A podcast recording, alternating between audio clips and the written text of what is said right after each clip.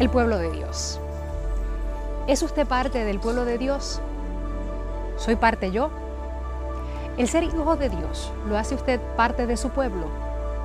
¿Cómo Dios escoge su pueblo? Esa es tan solo una de las preguntas que intentamos contestar ahora.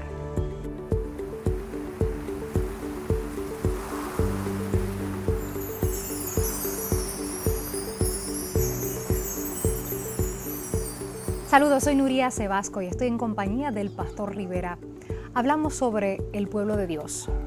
Pastor Rivera, ¿somos todos hijos de Dios? ¿Somos todos parte de su pueblo? Nuria, me parece que esa es una pregunta muy impertinente, muy interesante, importante de contestar.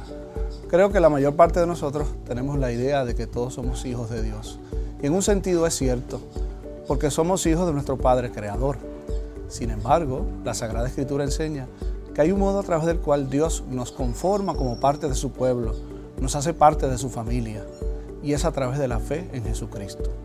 En ese sentido, todos los que por fe en Jesús aceptan el regalo de la vida eterna, vienen a ser parte de la familia de Dios y parte del pueblo de Dios. Así es como Dios escoge a su pueblo. Es así, Dios desde antes de todas las cosas, enseña la Escritura, determinó quiénes han de ser los suyos. Pero solamente eso está en el conocimiento de Dios.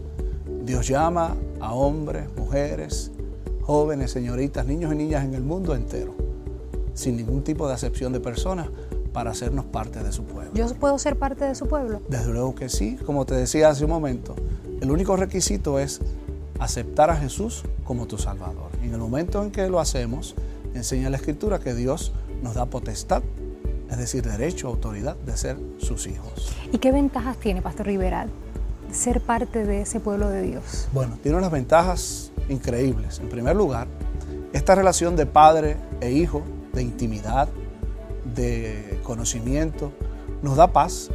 Saber que somos sus hijos, saber que Dios ha decidido estrechar una relación con nosotros que nada ni nadie puede romper, le da paz al ser humano y nos permite vivir la vida desde una perspectiva distinta. No con temor al castigo, no con interés pensando que Dios de alguna forma nos pueda recompensar, sino que sabiendo que somos sus hijos, le servimos agradecidamente y con amor. ¿Y pueden entonces, pastor, los homosexuales ser parte del pueblo de Dios? Pues mira, ese grupo de personas, como cualquier otra persona, con alguna práctica pecaminosa, puede ser parte del pueblo de Dios. Dios llama precisamente a hombres y mujeres pecadores para que vengamos a ser parte de su familia. Y este grupo de personas no es distinta a mí, no es distinta a ti, no es distinta a todos los demás que conformamos parte del pueblo del Señor, porque seguimos siendo pecadores.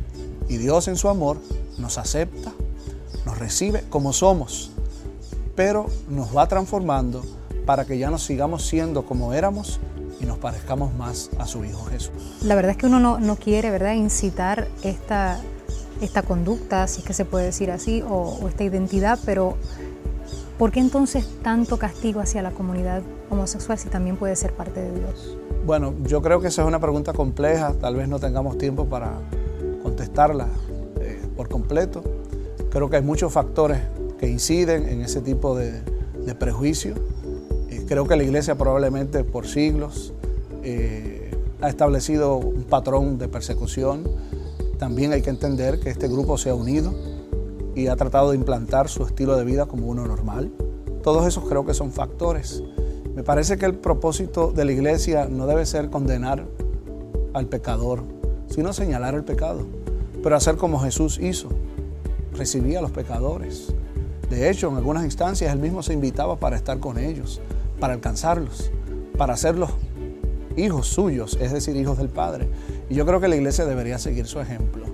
No debe ser eh, el foco de nuestra prédica condenar ese tipo de conducta, sino predicar el amor de Cristo que transforma al pecador.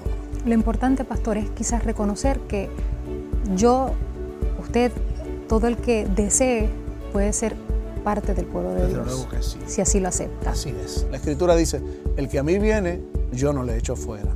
Y todo el que viene a Jesús es porque el Padre lo trae. Así que podemos acceder libremente sabiendo que el Señor nos acepta como somos. Pero entendiendo que, como te decía hace un momento, Él, por su gracia, nos va transformando, convirtiéndonos más semejantes cada vez a su Hijo Jesús. Qué bueno. Gracias, pastor. Amigos, será hasta la próxima.